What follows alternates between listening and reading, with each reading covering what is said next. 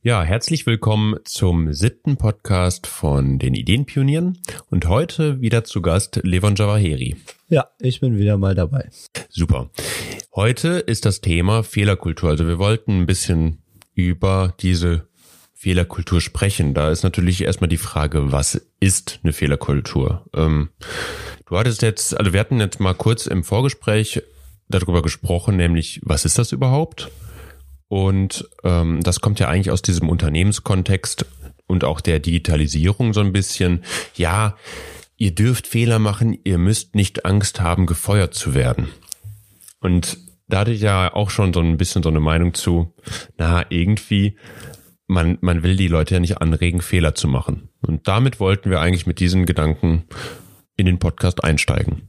Genau, weil ähm, wenn man sich jetzt vorstellt, bei einem großen Unternehmen macht dann mal jemand so einen Fehler, der dann wirklich ausschlaggebend ist und dem Unternehmen vielleicht äh, eine Million kostet, der wird natürlich dann trotzdem gefeuert. Und ähm, wir wollten uns halt einfach mal anschauen, wie dieses ganze Prinzip funktioniert. Und ähm, ja, einfach mal unseren Senf dazu geben. Genau, also denn wir, wir kommen ja auch aus verschiedenen Bereichen, sag jetzt mal, oder auch aus, ich sag jetzt mal, verschiedenen Erfahrungsbereichen, denn ähm, ich habe viel mit solchen Unternehmen jetzt auch mittlerweile zu tun, die genau auch nach einer neuen Kultur schreien und da kommt eben auch das Wort Fehlerkultur oft vor wo ich dann aber auch sagen muss, es gibt auch schönere Worte, nämlich die ein bisschen positiver aufgeladen sind und die einfach auch ja den Fokus auf etwas anderes hinleiten. Und dazu gibt es zum Beispiel ein schönes Zitat von dem CEO von Lego. Und das lese ich mal ganz kurz vor, damit das auch jeder auf dem Schirm hat. Blame is not for failure, it is for failing to help or ask for help. Und das ist von Jorgen Wick Knutstorp. Ich hoffe, ich habe das richtig ausgesprochen. Und da geht's mehr um Hilfe oder um Hilfe anzufordern, einzufordern von den Teammitgliedern oder und den Mitarbeitern, als weniger um Fehler zu machen. Genau. Und wenn man sich mal den Kern davon anschaut, ist es ja auch logisch. Kein Unternehmen will ja wirklich, dass die Mitarbeiter irgendwelche Fehler machen, sondern natürlich soll alles gerade laufen. Aber man versucht mit diesem Wort oder mit dieser Einstellung ähm, einfach die Mitarbeiter ein bisschen vor diesem Druck zu entlasten, 24-7 perfekt arbeiten zu müssen. Und wenn man natürlich sagt, äh, der Fehler oder beziehungsweise es gibt nur Ärger, wenn ihr nicht den anderen helft oder nicht nach Hilfe fragt, dann stellt man das Ganze natürlich in ein ganz anderes Licht und geht den ganzen Prozess auch von einer anderen Seite an mit einem anderen Ansatz. Und das finde ich vor allem ähm, ja von der Aussage her schon viel besser als Fehlerkultur. Ja, ihr könnt Fehler machen, aber wenn ihr die dann macht, dann seid ihr trotzdem gefeuert. Also ich glaube, das ist auch so ein typisch deutsches Phänomen, ja. Also erstmal ein bisschen so auf das Negative fokussieren und das eliminieren zu wollen, ähm, als zum Beispiel dieses diese Frage nach der Hilfe zu beantworten. Denn in Deutschen oder in Deutschland ist es ja auch schwierig, nach Hilfe zu fragen oder zu sagen, ich helfe dir gerne, weil das äh, impliziert so ein bisschen dieses, ich kann es nicht. Ja, aber mal ganz ehrlich, wenn ich nach Hilfe frage, kann ich es ja auch nicht oder ein anderer kann es besser. Nur bei einem Unternehmen, das kann halt oder generell die Mitarbeiter eines Unternehmens, die müssen sich ja nicht schämen dafür, dass sie irgendwie etwas nicht können, ähm, auch wenn vielleicht in der Jobbeschreibung steht, dass sie es eigentlich können müssten. Also ich meine, da reden wir ja nicht gerade von essentiellen Skills, also essentiellen Fähigkeiten. Zum Beispiel jetzt, ähm, weiß ich nicht, wenn einer in der Finanzbranche arbeitet, aber nicht rechnen kann. Ich meine, da reden wir nicht drüber, sondern wir reden ja über Feinheiten, über Feedback bekommen, über diesen Realitätsabgleich. Ist es das, was ich gerade denke, auch das, was andere darunter verstehen? Und da muss man ja immer noch sagen, wir sind Individuen. Also wir, wir halten das ja auch so. Ja, und äh, klar, keiner kann so perfekt arbeiten, dass alles, was er macht, immer richtig ist. Beziehungsweise mir ist so jemand bisher noch nie über den Weg gelaufen. Und ähm, ja, es ist ja auch nur menschlich, wenn man seine Mitarbeiter nach Hilfe fragt und das schweißt einen als Team oder als Gruppe auch mehr zusammen, wenn man sich gegenseitig unterstützt und das ganze Projekt profitiert davon ja auch. Woher meinst du, kommt das, dass man nicht nach Hilfe fragen möchte? Naja, einfach aus der Angst, sich den anderen bloßzustellen, denke ich mal. In den meisten Fällen, ähm, ja, hat das dann ja auch was mit ähm, Strukturen in einem Unternehmen zu tun, dass man vielleicht nicht äh, zu seinem Vorgesetzten gehen möchte und dem sagen möchte, ja, ich habe da was nicht richtig verstanden oder ich weiß nicht genau, was ich da machen soll. Ähm, und ja, dann entstehen halt einfach irgendwelche Fehler. Also mal krass gesagt, ist es halt das Rollenverständnis in einem gesellschaftlichen Gefüge. Das heißt also, das passiert ja nicht nur bei Unternehmen, sondern auch in der Familie. Ja, das kommt natürlich sehr auf die Familie drauf an. Äh, ich würde das jetzt nicht zu jeder Familie so sagen. Bestimmt gibt es auch viele familiäre Strukturen oder viele Familien, in denen das nicht so ist. Ne? Es kommt, glaube ich, einfach mit dem äh, auf den Umgang Umgang miteinander an. Wenn man zum Beispiel so wie anscheinend bei Lego ähm, sich gegenseitig hilft und unterstützt, dann wird das irgendwann ja auch zu einer Selbstverständlichkeit und keiner hat mehr ähm, Bedenken, den anderen nach Hilfe zu fragen. Ja. Ich zieh mal eben die Jacke aus, mir ist dann doch ein bisschen warm. Tja, ich habe es ja gesagt. ja. So, jetzt rauscht das und raschelt das auch nicht mehr so. Ähm, ja, und diese Hilfe, die du angesprochen hast äh, von Lego oder bei Lego, dafür muss ja auch irgendwie ein Raum geschaffen werden. Das heißt, dass man überhaupt nach Hilfe fragen kann. Das heißt, ich muss auch meine Mitarbeiter erreichen können, die müssen auch irgendwie die Zeit haben, mir helfen zu können. Weil wenn ich total durchgetaktet bin, ja, dann helf, würde ich dir gerne helfen. Gibt's ja den Satz, ich würde dir ja gerne helfen, aber. Und das ist dann meist, aber ich muss noch das machen, ich muss noch dies machen, ich muss noch jenes machen diese Hilfe muss man ja schon auch einplanen. Also ich sage jetzt mal, den halben Tag müsste man schon für Hilfe einfach einplanen, würde ich jetzt mal spontan sagen. Und dann muss man natürlich auch noch die Leute dazu bekommen, dass sie auch nach Hilfe fragen. Also wie gesagt, so eine Kultur aufzubauen, dieses, wie du gerade gesagt hast, miteinander auch umzugehen, ob Familie, ob Unternehmen, auf jeden Fall das Zwischenmenschliche, dass man da eben auch den Mut hat zu fragen. Ich glaube, das ist halt eine Mutsache. Ja, auf jeden Fall. Ich meine, das hat natürlich auch sehr viel damit zu tun, was für ein Typ Mensch man ist.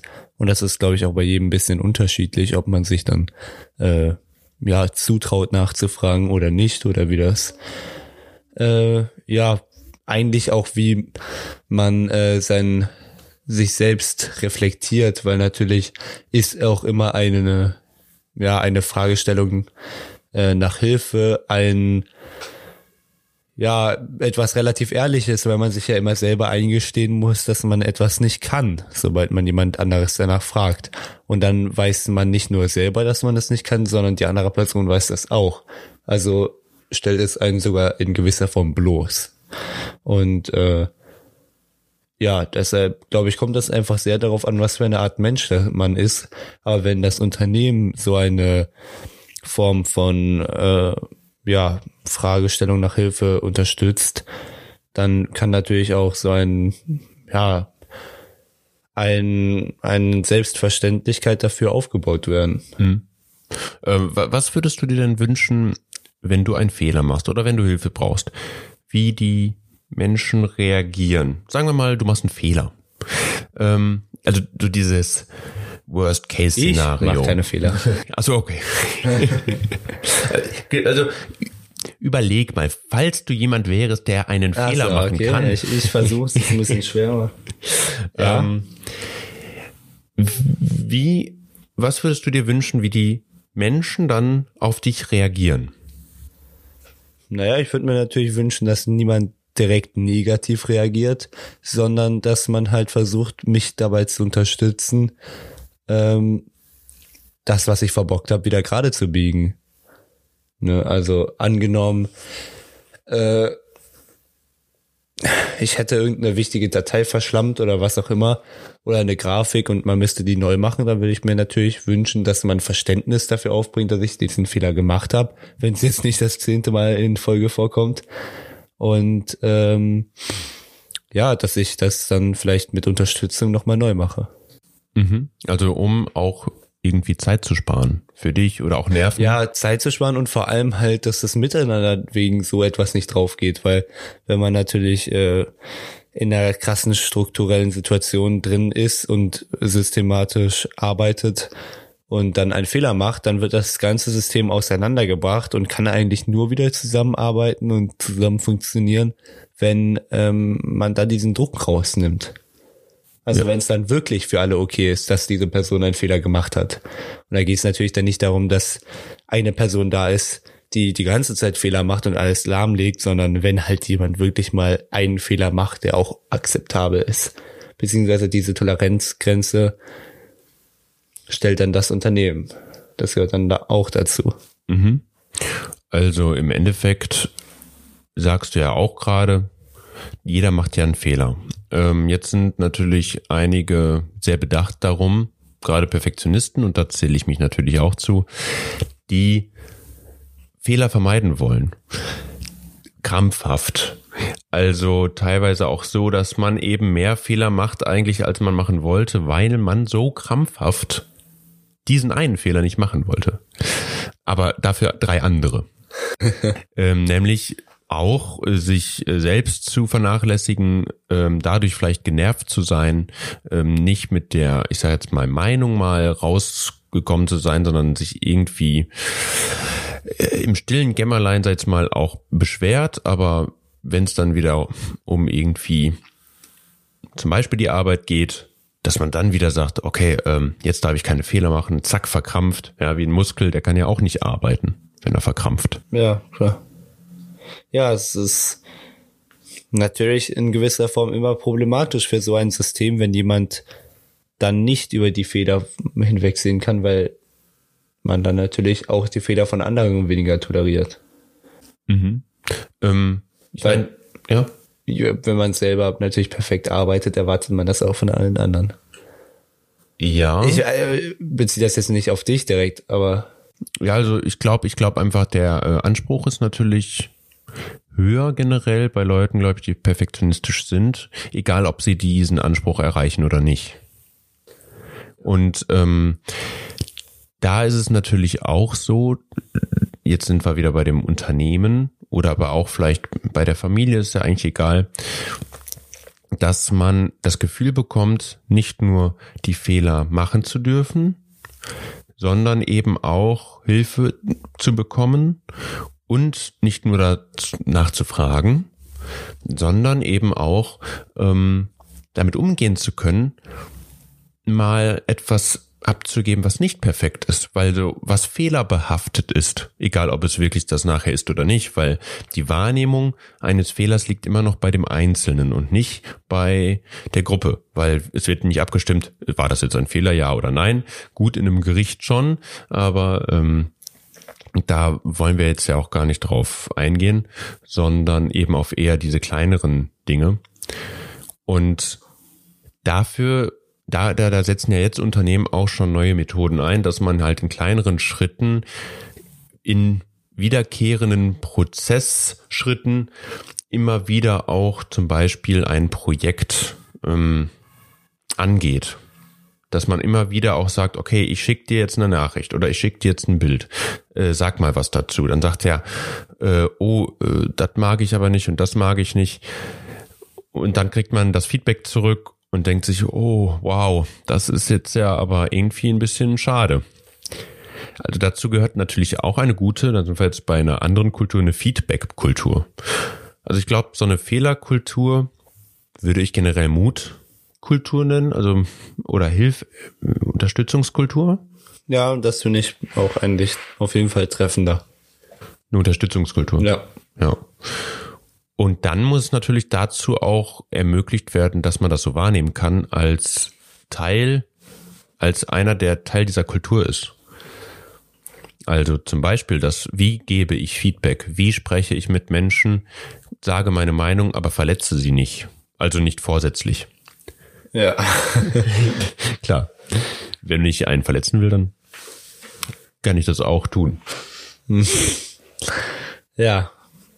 Ja, auf jeden Fall. Ähm, ich denke, da ist es auch einfach wichtig, dass man viel miteinander kommuniziert und äh, ja, so einen Umgang miteinander auch regelt. Und vielleicht das auch von der Führungsposition im Unternehmen da irgendwelche, mm, ja nicht unbedingt Vorschriften, aber vielleicht einfach nur, ja, bestimmte Rand, ähm, ja, bestimmte Ran Ränder gegeben werden. Ein Rahmen. Ähm, genau, Rahmen, genau das Wort ist mir. Ränder und Rahmen ist ja ja Fast das Gleiche. Fast das Gleiche. Äh, genau, Rahmenbedingungen geschaffen werden für äh, ja ein gesundes, sich gegenseitig unterstützendes System. Ja, das, das ist also, das ist ein schönes, schöner Gedanke eigentlich. Ein sich unterstützendes System in einem Rahmen. Ja, so dass halt das Unternehmen eigentlich durch die Kultur ähm, sich ergibt. Ja, ohne natürlich, dass der Chef jetzt irgendwie strikt entscheidet, worüber geredet werden darf oder und so weiter. Aber es geht halt darum, dass man in bestimmten Punkten halt einfach fair miteinander umgeht. Ähm, ja, da, also ich meine, da sind wir genau an so einer Stelle ähm, von wegen, was heißt fair? Und auch, dass der Chef eben nicht irgendwie sagt, das darf gesagt werden und das nicht. Da sind wir auch bei der Hierarchie an sich, wo natürlich auch so eine Kultur eine flachere Hierarchie vielleicht ermöglichen muss, im Sinne von eine flachere Machthierarchie dass vielleicht auch diese Ängste, die vielleicht daher kommen, oh, der, kann mich ja feuern oder oh, der sitzt am längeren Hebel, dass diese Schwellen vielleicht ein bisschen aufgelöst werden, damit man mutiger wird. Es darf natürlich nicht dreist werden und es darf auch nicht ausgenutzt werden. Nee, natürlich nicht. Das muss halt einfach alles in sich stimmig sein und funktionieren. Ansonsten, ja, hat das System keinen Zweck. Ja, dementsprechend kann man eigentlich abschließend sagen, Fehlerkultur haben wir jetzt äh, 17 Minuten lang besprochen. Eigentlich wäre es schöner, von einer Unterstützungs- oder vielleicht auch potenzielle Entfaltungskultur äh, zu sprechen, die aber eine Unterstützungskultur, eine Mutkultur ist. Also oder eine, Fabian, während dem Podcast haben wir keine Fehler gemacht. Wir haben uns nur unser Potenzial gegenseitig entfaltet. genau. Ja. Sehr schön. Gut, das äh, soll es erstmal gewesen sein von uns. Ähm, ich hoffe, ihr hattet Spaß dabei bei der Podcast-Folge. Und das nächste Thema haben wir jetzt nochmal nicht festgelegt, denn da wollen wir uns ein bisschen Freiraum lassen erstmal. Genau, also auch kein Fehler, Potenzialentfaltung. Sehr gut. Also, macht es gut und bis zum nächsten Mal. Tschüss. Tschüss.